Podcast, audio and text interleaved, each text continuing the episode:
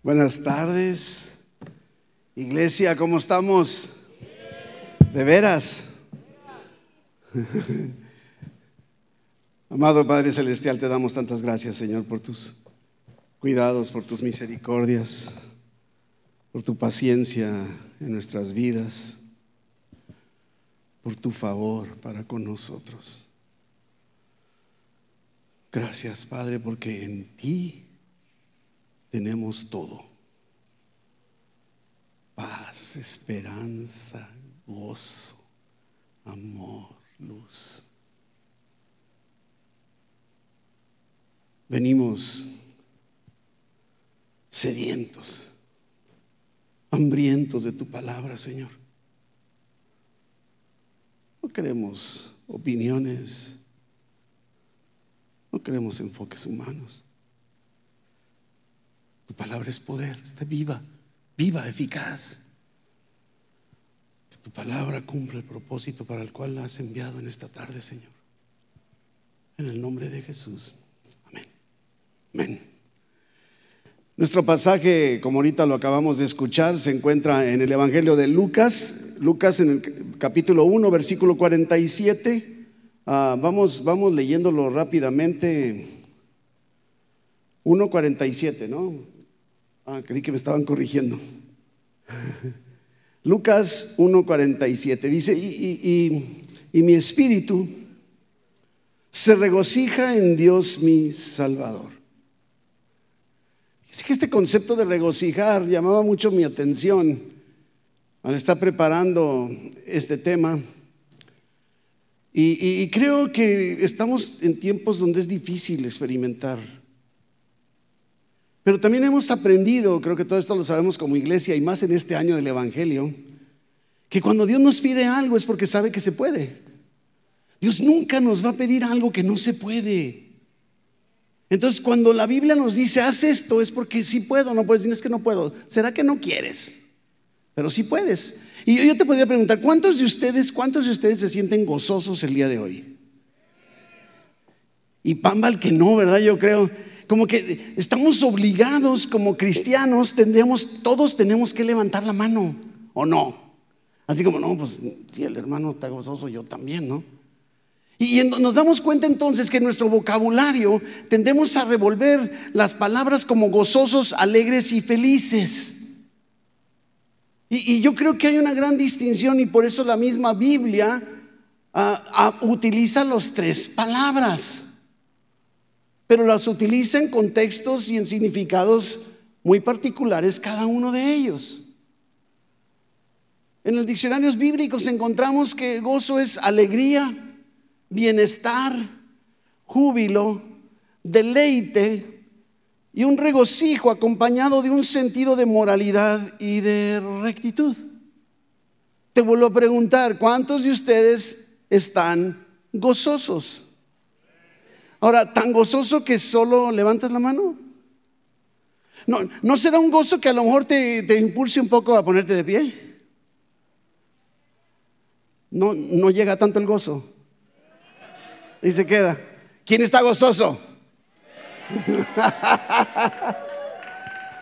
Ahora, pero déjame decirte una cosa antes de entrar al tema. Una de las definiciones de la palabra gozo en el original de la Biblia no solo significa todo lo que te acabo de decir, sino dice algo que me llamó mucho la atención. Sabes que dentro de la palabra gozo, ese deleite, disfrute de Dios, incluye no solo levantar la mano, no solo gritar, no solo ponerte de pie, sino, ¿sabes algo que me llamó la atención? Dice la definición que se da vuelta. Como dice aquel canto, remolineando. Ah, es que, ¿estás gozoso, mi hermano? ¿Sí o no? ¿Qué tan gozoso estás como para expresarlo remolineándote? Yo te invito a que lo hagamos el día de hoy como parte de introductoria de nuestro tema. Gozosos, gozosos, gozosos. Bendito sea el Señor por el gozo suyo en nuestra vida. Ahora sí, ¿cuántos están gozosos? Muy diferente. Pues, ¿Mandé? Y despiertos, sí, por si estaban dormiditos, nos acercamos cada vez más a esa fecha de gran celebración, en el pueblo cristiano, el nacimiento de Cristo. Durante la semana platicando con el pastor Abel, comentábamos, reflexionando, ¿qué será más importante? ¿El nacimiento de Cristo, su resurrección o acción de gracias? Creo que fue lo que tres que me dan. Y decía, bueno, acción de gracias creo que forma parte de la vida cristiana, pero no podríamos, no podríamos separar el nacimiento de su resurrección, porque de alguna manera van todos conectados. Si solo vemos el nacimiento, el Evangelio está incompleto. Pero si solo vemos la resurrección, el Evangelio está incompleto. Es Jesús, el Hijo de Dios, Dios mismo, hecho carne, habita entre nosotros, ¿sí? fue llevado a la cruz, muerto, sepultado, tercer día resucitó y luego ascendió al cielo y está sentado a la diestra del Todopoderoso. Eso impacta mi vida de gozo. ¿O no? Eso es precisamente, ¿no? Pero desde hace, en esta Navidad, ¿qué es lo que se nos acerca? Y desde hace varios domingos iniciamos celebrando nuestro tiempo de Adviento. Y dijimos, Adviento significa un tiempo de espera, estamos en espera.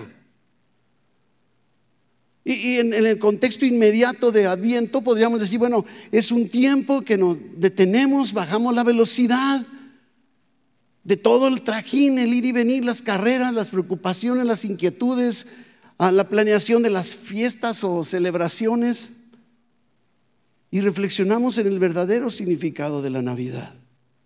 Ese es el propósito de lo que hacemos a través de la corona, que seamos impactados no solo con palabras, sino gráficamente lo que significa la Navidad. Es Jesús. No hay más. No hay más. Debemos tener mucho cuidado. Estamos viviendo un tiempo en donde en la sociedad, inclusive, ustedes podrán observar, se da más en la cultura americana, pero ahora ya, ya no quieren decir feliz Navidad, ahora dicen felices fiestas. Estamos celebrando la Navidad, la natividad de nuestro Señor Jesucristo. Que si nació en verano o nació cuatro meses antes, mire, el hecho es que Cristo nació se hizo carne, Emmanuel, Dios con nosotros. Ahora que la iglesia tradicionalmente ha tomado el 25 como celebración, podría ser cualquier otro día. Cada vez que toco este tema recuerdo personas, ah, yo tengo un cuñado que, de alguna manera tiene, tiene dos actas de nacimiento, porque nació creo que a las 12 de la madrugada y no sabían si ponerle del día que acababa o del día que comenzaba. Y entonces le dieron dos actas. Entonces, ¿cuándo nació él? Pues el día que escojas, ¿verdad? Pero la evidencia lo tienes ahí, nació, nació, ¿verdad? Efectivamente. Y es ese punto, ¿no? Tiempo de espera, de reflexión. Y el primer domingo encendimos la vela de la esperanza. La esperanza. El hombre no puede vivir sin esperanza. No podemos. La esperanza en el ser humano es tan esencial como el aire que respiramos esencial. El Evangelio de la Esperanza nos muestra que Jesús es nuestra esperanza. Él es. Y la esperanza sigue siendo una muy buena noticia, muy especial noticia para nosotros como hijos de Dios. Porque algo que nos muestra con todo lo que vemos en el mover de Dios es que si Dios ha cumplido una vez, ¿qué nos hace pensar que no seguirá cumpliendo lo que ha prometido? Entonces ya mi espera ya no se vuelve una espera vacía. Ya no es un simple deseo de decir, pues espero que esto vaya a suceder, ¿no? Esa es nuestra espera. Nuestra espera nos, sostiene mientras pasamos inclusive por esta vida temporal, pero con una mentalidad hacia la eternidad. Ese es, el punto, ¿no? Dice el apóstol Pablo a, a Tito, a su discípulo Tito, capítulo 1, versículo 2, dice, en la esperanza de la vida eterna la cual Dios, que no miente, prometió desde antes del principio de los siglos. El Dios de esperanza vive en nosotros, vive en ti si has entregado tu vida a Jesucristo, por lo que entonces nuestra espera nunca será en vano. No estamos esperando a la ventura Jesús ya nació, Jesús ya murió, Jesús ya resucitó y ya ascendió al cielo. ¿Qué más te hace falta para que esperes seguros de que cada día se acerca el fin de nuestra última espera? Si ha venido cumpliendo, seguirá cumpliendo lo que ha prometido. Lo que hace falta es que sepamos qué es lo que ha prometido. Salmo 130, versículos 5, 5 y 6. Mire lo que dice el salmista. Esperé yo a Jehová, esperó mi alma. En su palabra he esperado, no en mis sueños, no en mis anhelos, no en mis preferencias, es en su palabra. Mi alma espera a Jehová más que los centinelas a la mañana, más que los vigilantes a la mañana. Más que eso. Y luego después de estar viendo esto, vimos la, semana ah, siguiente el Evangelio de la Paz. El Evangelio de la Paz. ¿Qué es paz? Fíjense que curiosamente en el hebreo, paz es una palabra que hemos escuchado muchas veces, shalom. Shalom es paz, pero fíjense que en el concepto original hebreo, para inclusive los hebreos del día de hoy, una, una expresión de shalom no nomás es decir paz, la paz de Dios no, implica mucho más, implica, implica realmente todo paz, bienestar, salud, prosperidad. Es estar completo, e, e, es, estar pacífico. Es que Dios es propicio para con nosotros. Es ese, pero, pero paz no es la ausencia de dolor, ni de preocupaciones, ni de problemas. Tú y yo podemos experimentar la paz en medio de toda circunstancia difícil que estemos experimentando. Y vaya que algunos la tienen más complicada que otros. Nos dice el profeta Isaías que Jesucristo es nuestro príncipe de paz. En hebreo, Sar Shalom. Ese es nuestro Cristo. Y el Evangelio de la Paz es lo que nos transmite es gracias a ese príncipe de paz que podemos en medio de todo experimentar paz. El deseo más profundo de todo ser humano es tener paz siempre. A nadie nos gusta no estar en paz. ¿O hay alguien que aquí sí le gusta que disfrute? A mí me encanta el pleito que diga, ¿no? Yo creo que no, ¿verdad? ¿No? Todos deseamos que se terminen las guerras, los pleitos, las enemistades, las discusiones, tanto en, casa como en familias, como en ciudades, como entre países, entre gobiernos, ¿verdad? No sé, queremos que no haya. ¿Cuántos de ustedes, al igual que yo, estamos a lo mejor inquietos por, por lo que está pasando en Israel? Y decimos, otra vez, ahora en la mañana vuelve a defenderse con la gran astucia que Dios les dio a los israelitas y van de regreso. Pero altera un poco y dice, ¿qué, va a pasar? ¿Ya, ¿Ya será que ya vienes? Y aunque se diga, es una paz, pero en expectativa. No se acaba, no se acaba la tribulación, ahí sigue la guerra. Pero me, me recuerda, hey, ya vengo pronto. Ya vengo pronto. Y ese es el punto, ¿no? Que tenemos que verlo desde este punto de vista. Dios es un Dios de eternidad. y la paz que Él envió al mundo es una paz eterna, es Jesús mismo. Entonces podemos no solo experimentar y vivir una esperanza cierta sobre verdades, sino también podemos experimentar una paz en medio de todo. ¿Por qué? Porque nuestra esperanza y nuestra paz es Jesucristo, el príncipe de paz. Y eso es lo que hace. ¿Qué importa si me atacas, si me criticas y me, y me ofendes? O tengo un príncipe de paz que me aboga, que vive en mí y que puedo caminar tomado de la mano. Y hay un dicho norteño Digo norteño por mi esposa, ¿no? Que dicen, chispas atrás no queman. De alguna manera, digo, estoy, estoy bromeando, no, no quiere decir eso, pero, pero es en el sentido de, de, la presencia de Jesucristo. El poder del Evangelio significa tener en nosotros al príncipe de paz. Y cuando hablamos de paz, algo que hace falta que comprendamos, sobre todo a aquellos que a lo mejor no han tenido la oportunidad de encontrarse con Dios, de entregar su vida a Jesucristo. Tú no puedes experimentar la paz de Dios mientras no estés en paz con Dios. La Biblia dice que sin Cristo estamos enemistados con Dios. No hay paz entre tú y Dios sin Cristo.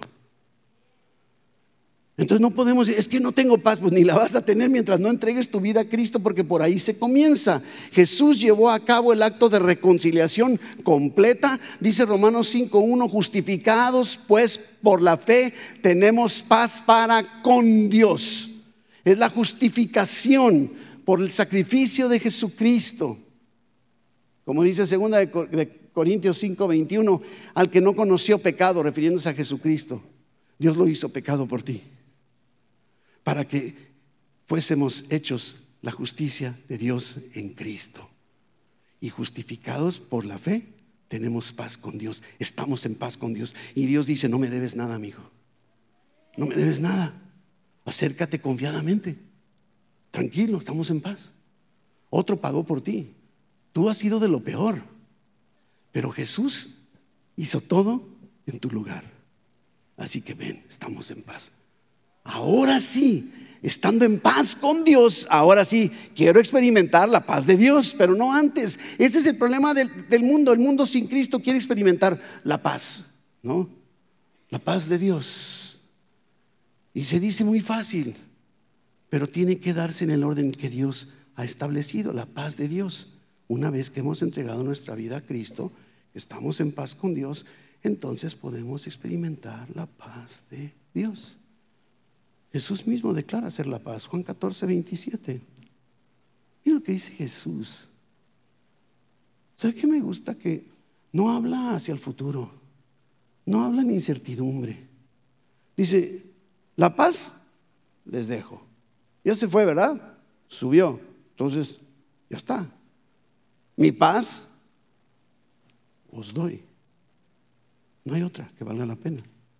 Y yo no la doy como el mundo la da. Así como, siento como si Cristo dijera, ¿agarraste la onda, mijo? No es, no es esa paz. Esa no es. No se turbe vuestro corazón, ni tenga miedo. ¿Quién es el que nos deja y nos da su paz? Jesucristo. La paz de su presencia, de su persona. Presencia de Dios continua. Me encanta cómo termina el Evangelio de Mateo en el capítulo 28. Y dice Jesús, y aquí yo estaré con ustedes todos los días, todos, ¿cuántos días? ¿Y hasta cuándo? Hasta el fin del mundo. Oiga, ¿acaso no es motivo suficiente para vivir en la paz de Dios? Wow, está conmigo. Eso es lo que me da paz. Yo no puedo, yo no puedo enfrentar al que me ataca, al que o las circunstancias que me golpean mi vida, pero Jesús sí puede. Y Jesús está conmigo. Por eso inclusive, ¿se acuerda? Emanuel, su nombre, significa Dios con nosotros. Dios con nosotros. Habita en nosotros. Estamos seguros de todo porque habita en nosotros. Él es nuestra paz. Su presencia trae paz a nuestro corazón. ¿Lo crees? Y cada vez que sientas que te golpea la inquietud y la falta de paz, solo recuerda que Cristo está contigo y Él es el que te está dando la paz continua para enfrentar también lo que sea. esperanza y en paz. Pero ahora sí, nuestro tema de hoy. Eso fue introducción el Evangelio del Gozo. Tiempos en los que hablamos mucho acerca del gozo. En estos días se habla mucho del gozo. Ay, qué gozo, qué gozo, ay, qué... Sí, y cuando te dan un regalo que no era lo que esperabas, mm, se acabó. Estábamos viendo en la dinámica de hace rato, ¿verdad? El sketch. No encontraremos el gozo de la Navidad andando a las carreras o preocupados o con todos los compromisos que usualmente vienen con la Navidad. Qué triste que se distorsione. Mire, e, el diablo es, muy astuto. Puras maquinaciones. La Biblia lo identifica así, ¿eh? no, minimicemos al diablo. El diablo no tiene tregua contigo, ¿eh? Hay gente que dice, es que yo no le hago nada al diablo. Pues aunque no le hagas nada. Pero es muy importante que no perdamos de vista continuamente, ah, está experimentando paz. Mm, mm, mm". Y pam, ahí vienta algo. Porque no viene de Dios. Lo que te está alterando la paz el día de Dios, el día de hoy, no viene de Dios. Porque toda buena dádiva y todo don perfecto provienen del Padre. Él no te manda la tribulación, Él no te manda la enfermedad, Él no te manda el dolor ni el sufrimiento, ni las injusticias. Él no lo manda. Lo puede usar, claro que lo puede usar. Y lo usa inclusive, porque Él quiere irnos moldeando y que cada día nos vayamos pareciendo más a Jesucristo. Más a Jesucristo. Es más, ¿se acuerda ese pasaje? Se me hace que me estoy desviando, de Romanos 8, 28 y 29. Dice, todas las cosas ayudan para bien. ¿Sí? Y, a veces digo, ah, pues entonces pase lo que pase todo. Y, y entonces, ¿por qué no me salió bien? Porque sabes a qué se refiere Dios con el bien, lo dice el versículo 29. Si lo que te sucede, aunque esté doliendo, provoca que te parezcas más a Cristo, ese es el bien. Nada más que ese bien a mí no me gusta, a ti sí. Nada más mándame de los otros. Ese es el punto. Ese es el punto en todo esto, ¿no? Entonces, el gozo lo logramos cuando ponemos a Cristo en el centro de nuestras celebraciones y de nuestra vida. Se supone que debemos estar gozosos, a menos en estos días, o a menos cuando el pastor viene y te hace dar vueltas en el santuario. ¿Se podrá? Mire, ¿qué es gozo? Hay mucho importante que no perdamos de vista. Gozo no es lo mismo que felicidad. ¿Sí sabías, verdad? ¿O no? Yo estoy feliz cuando me va bien. Pero cuando me va mal no estoy feliz. No más no. Y dice felicidad, dice el diccionario. Felicidad es un sentimiento de alegría o placer intenso ante una cosa que impresiona mis sentidos. ¿Será eso mi gozo? La alegría o felicidad es un sentimiento, continúa diciendo, causado por alguna experiencia placentera. Una buena noticia, un beneficio inesperado, la conclusión de una obra con éxito, la celebración de una fiesta, una experiencia amorosa, agradable, etc.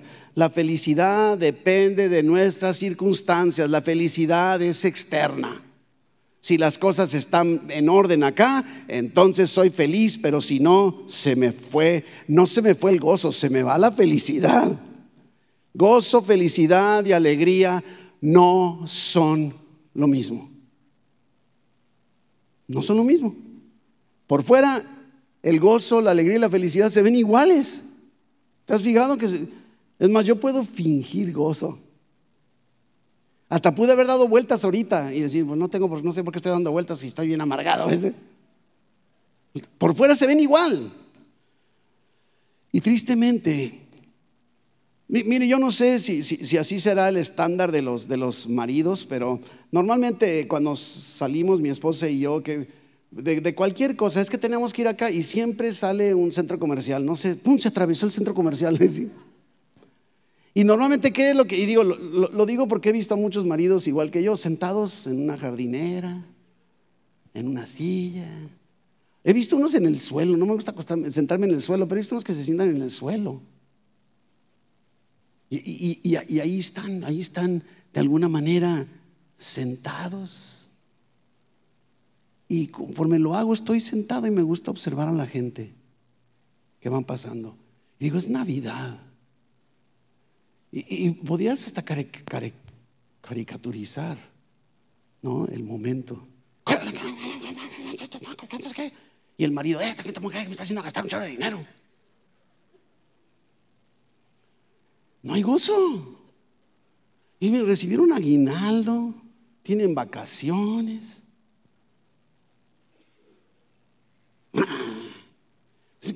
¿Por qué? Porque estamos buscando felicidad o alegría. ¿sí? Yo no veo mucho gozo en la gente. Al menos nosotros como cristianos debería ser una época de gozo. Al menos diciembre. Al menos. Y para muchos, yo creo que inclusive no para muchos, yo creo que para todos es muy difícil. Es complicado vivir en gozo después del estrés, ocupados, las deudas, la depresión, a la carrera. ¿Cómo tener el gozo del Señor en nuestras vidas? El verdadero gozo depende de nuestra relación con Dios. Es interno acá. ¿Qué importa lo que está pasando afuera? ¿Qué importa? Acá adentro. Eso es el gozo y eso es lo que lo distingue. Un libro de el famosísimo autor C.S. Lewis, El gozo, dice, el serio asunto del cielo. Podemos ser serios, pero gozosos. Que el gozo marca la diferencia entre la simple existencia y la vida misma. No se puede. Qué difícil es vivir gozoso, sí. Pero el gozo es nuestro disfrute de Dios y de todas las cosas buenas que provienen de Él. Porque no, no puedes decir, podrías decir, bueno, las cosas buenas y las malas. No, no, las que vienen de Él son puras buenas. Y, yo no sé si te pero detrás de cualquier circunstancia difícil en la que tú te encuentres el día de hoy, siempre, siempre hay cosas buenas que Dios nos está dando. Y esto me lleva al tema de la gratitud conectado con el gozo. Si no soy agradecido, es, podría decir, es, va a ser tan difícil, tan complicado que yo pueda vivir en gozo. Podríamos decir que inclusive el ser agradecidos es como el detonante para empezar a experimentar nuestro gozo. Porque ¿de dónde viene todo por lo cual debes ser agradecido? De Dios. Y si el gozo proviene de Dios, pues entonces empiezas por ahí agradeciendo. Pero cuando nos sentimos merecedores de todo, Después de que voy todos los domingos. Estuve ofrendando para que me dieras un aguinaldo tú, Dios. sí. Ese no es, ¿verdad? Es disfrutar a Dios y todo lo que Él nos da. Sabiendo que siempre está contigo. Inclusive, lo que hace rato decíamos, Dios no te va a pedir algo que no puedes hacer y dice la Biblia que debemos estar gozosos. Mire lo que dice Primera Tesalonicenses 5:16, versículo cortito. Cuando alguien le diga, memorízate un versículo, ay, me voy a aprender este.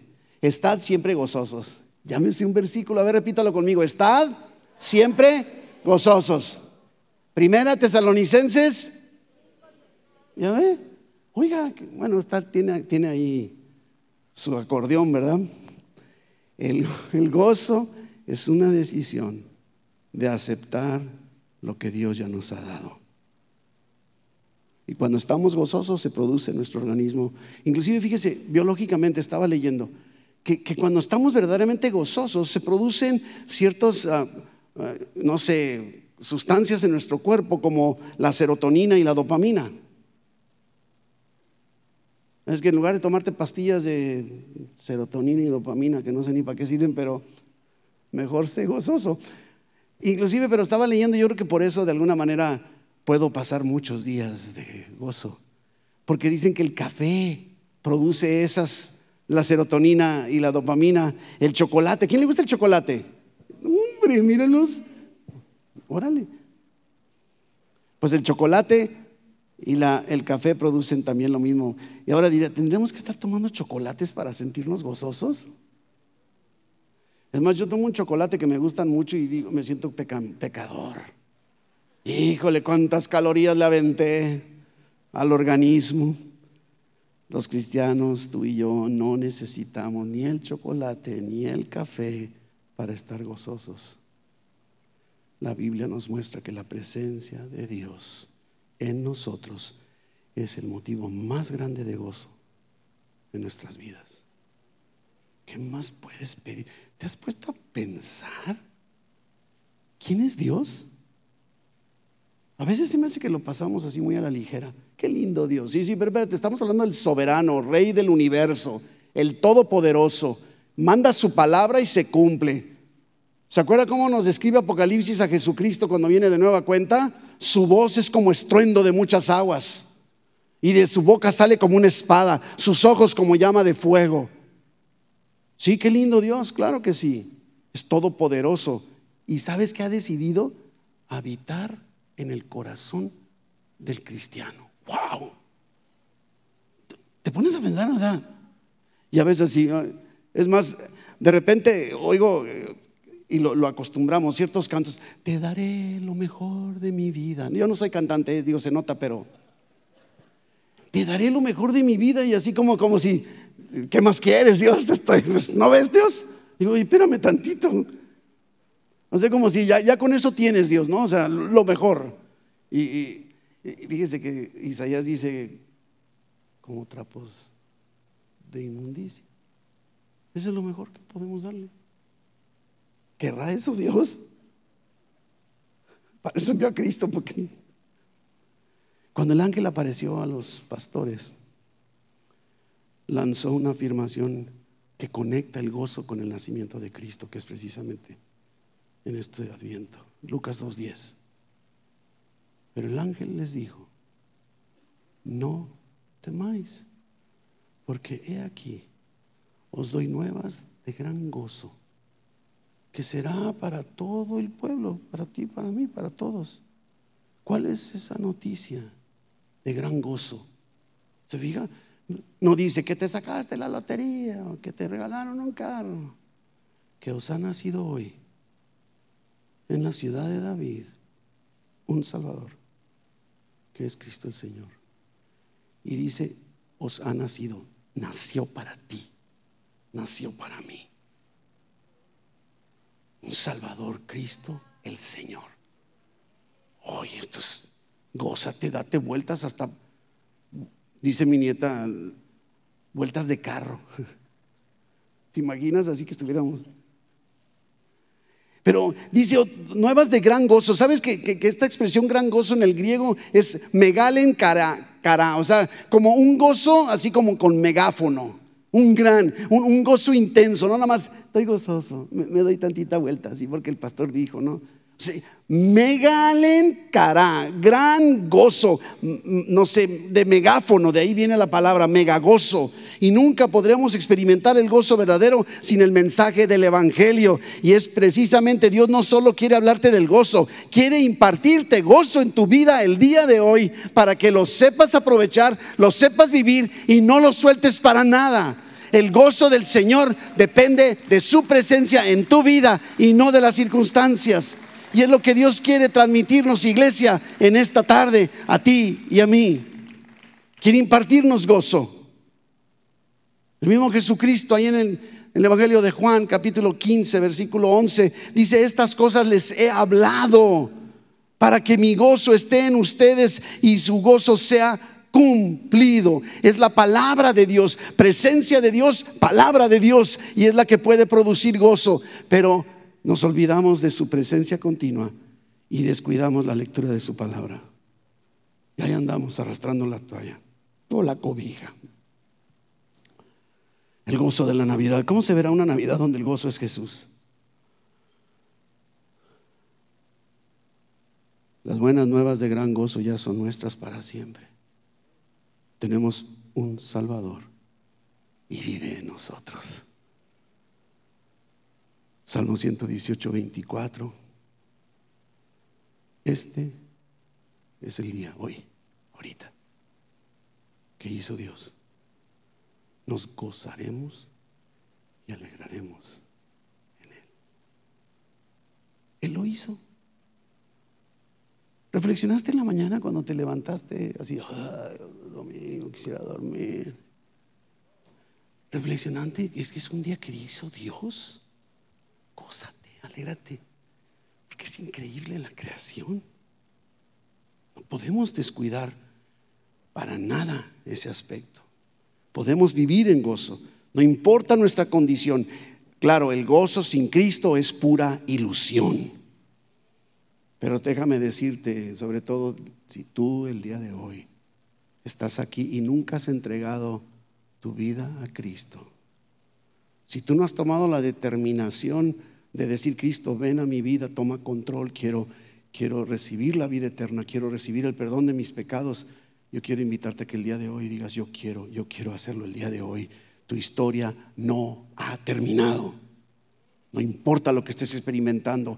Y antes de concluir, quiero dar, si quieres levantar tu mano porque tú dices, yo quiero entregar mi vida a Cristo, yo quiero invitarte a que digas, yo quiero, yo quiero entregar por primera vez mi vida a Cristo.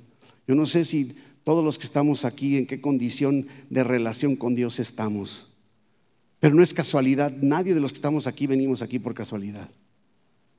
No, no, no decidiste solo tú venir. Y si, insisto, si no has entregado tu vida a Cristo, ¿por qué no entregarlo el día de hoy? Que esta Navidad del 2023 marque la diferencia por el resto de tus días y puedas decir, vivo en gozo, el gozo del Señor mi historia no ha terminado. ¿Mm? No. Te diría, ven a Jesús, el gozo no es algo natural. Iglesia, no es algo que se fuerza, es la evidencia de la presencia de Dios en nosotros. Si tú y yo, insisto, hacemos conciencia de que Dios está en nosotros y que tenemos su palabra verdadera, experimentaremos casi automáticamente el gozo del Señor. Salmo 16, 11. Me mostrarás la senda de la vida. En tu presencia, oiga, oiga, hay plenitud de gozo. Ya no es mega gozo, es plenitud, ya no hay más. Todo el gozo que puedes experimentar se experimenta en la presencia de Dios, delicias a tu diestra. ¿Cuánto tiempo? Óigame. Vamos acercándonos a Dios y experimentemos una vida de gozo, porque hemos perdido el gozo. Tenemos que estar atentos. Yo no sé cuántos tengan carro, pero normalmente el indicador de la gasolina, si me dice, ahora están tan modernos que hasta te dice, te quedan 30 kilómetros con esa gasolina. Lo he visto antes, antes era puro tanteo. Y yo no sé en qué consiste, pero esto lo he visto, a lo mejor si tú eres varón, a lo mejor eres extraordinario. Pero normalmente, ¿sabe cómo somos, somos los varones? Vemos como si fuera todo un reto, la aventura. A ver hasta cuándo, que tanto lograré avanzar hasta la última gota de gasolina. Mi esposa desde que va en medio tanque dice, por favor llena el tanque, ¿sí? No, quiero andar preocupada, voy medio tanque. Bueno, igual, ¿sabes qué? ve tu medidor de gozo y no trates de fingirlo ni forzarlo. ¿No hay gozo el día de hoy en tu vida? Entonces recuerda, Dios en Jesucristo está contigo para siempre. Y en su palabra Primero en su presencia hay plenitud de gozo y en su palabra descubres todo lo que Él tiene para ti. Y entonces el gozo del Señor comienza a traer fortaleza. Es como dice en Nehemías, tan conocido pasaje 8.10, termina el versículo 10 diciendo, el gozo de Jehová es vuestra fuerza. El gozo de Dios te habilita también para enfrentar lo que venga. ¿Cómo no? Si sé que tengo a Cristo siempre conmigo, tengo su palabra que me guía, me lleno de gozo, échenme otra de aquí. es mi fortaleza, es mi fuerza. No lo determina mi personalidad ni mi temperamento para nada, ni por el ambiente ni las circunstancias. La clave está en dónde está la fuente del verdadero gozo. Jesús es nuestra esperanza. Esa esperanza produce paz y esa paz libera el gozo. Esa paz, esperanza y gozo son el resultado de creer y vivir por fe lo que Dios nos ha prometido. Y este es el reto que Dios está lanzándonos, iglesia, para este día del Evangelio del Gozo, en que celebremos su presencia continua. Emanuel, Dios con nosotros, nunca nos deja, nunca nos abandona y nos ha dado su palabra. Mire lo que dice Romanos 15, 13 y terminamos. Romanos 15, 13. Y el Dios de esperanza os llene de todo, mire, gozo y paz. Hemos hablado de esperanza, de paz y de gozo. El Dios de esperanza os llene de todo, gozo y paz en el creer, para que abundéis en esperanza por el poder del Espíritu Santo. Ahí está el secreto. No te esfuerces.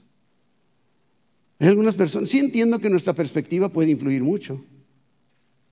Nuestra gratitud afecta mucho. Decíamos el día de, la, acción de gracias, les comentaba que las estadísticas dicen que una persona agradecida, las personas agradecidas experimentan 25% más de una vida de gozo. Y eso es, eso es científico. Y están hablando de felicidad, porque ellos no están hablando de gozo de Dios. Pero tenemos a nuestro alcance. Somos recordados en Navidad Dios con nosotros. Y ha venido cumpliendo todo lo que ha prometido. Y en medio de lo que estás experimentando en esta tarde, Dios puede impartirte gozo. Si tú en esta tarde tienes una necesidad de una impartición de gozo más allá de lo que estás experimentando, ponte de pie. Que digas, yo, yo, necesito a lo mejor una ración más. Tengo gozo, pero me falta el mega gozo. O tengo mega gozo, pero quiero plenitud de gozo. Dios te bendiga. Este es el momento.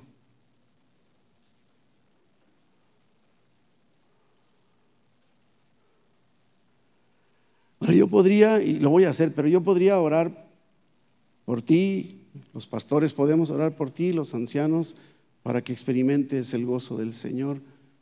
Pero entonces estarías dependiendo de las circunstancias externas. Estarías dependiendo de que es que el pastor oró. Yo te quiero invitar antes de que oremos, y no solo los que están de pie, sino todos los que están sentados, que repitas conmigo y digas, Jesucristo es Emanuel, Dios conmigo. Su presencia me da gozo porque en su presencia hay plenitud de gozo y delicias a su diestra para siempre. ¿Estás conmigo, Dios? ¿Has prometido nunca dejarme? Camino con esa certeza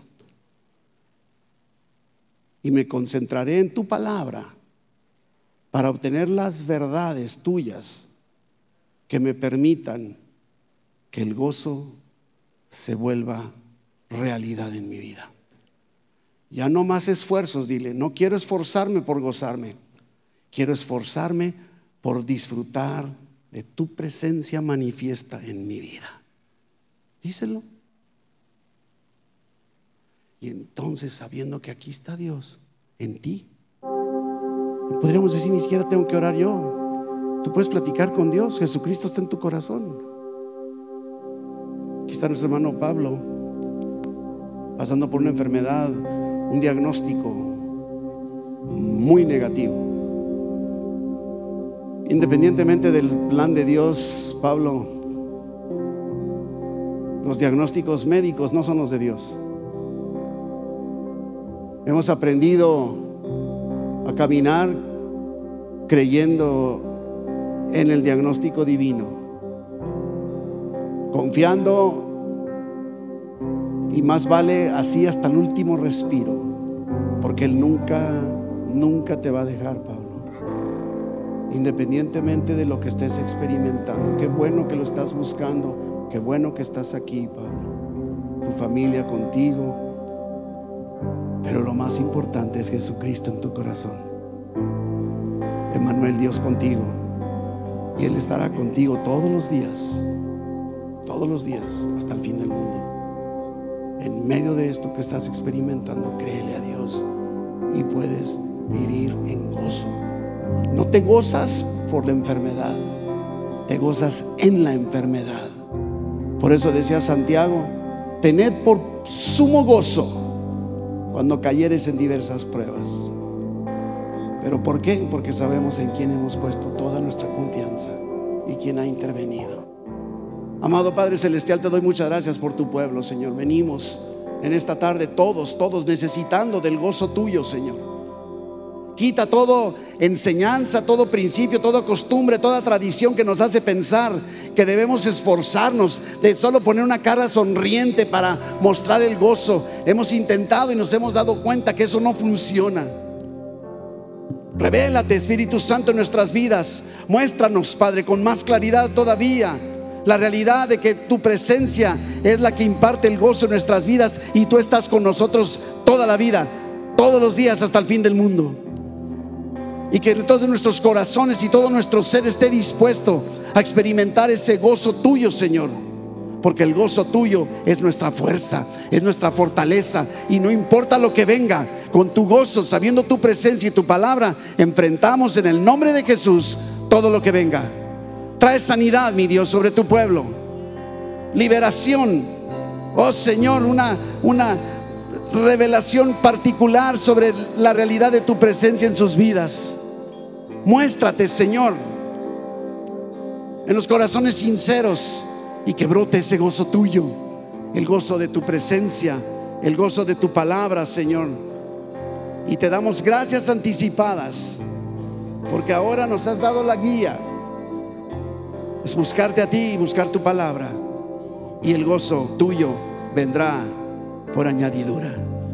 Gracias te damos, Señor. Lleva a tu pueblo en paz. Guárdales en el poder de tu palabra. Bendice, sana, libera, prospera. Guárdales, protégeles, mi Dios. Que el ángel tuyo, como dice tu palabra, campe a su alrededor y les defienda. Señor, que ellos puedan experimentar la realidad de lo que dices en tu Salmo 139 detrás y delante me has rodeado y sobre mí pusiste tu mano. Señor, así está tu pueblo. Los has rodeado por completo y has puesto tu mano sobre, sobre sus cabezas. Oh Señor Todopoderoso, muéstranos la realidad de esa palabra tuya para que podamos caminar erguidos, llenos de gozo, un gozo que no se acaba, porque no depende de las circunstancias, no depende del exterior, sino de ti, del interior, de adentro hacia afuera. Gracias, Padre, te damos. En el nombre de Jesús. Amén, amén, amén.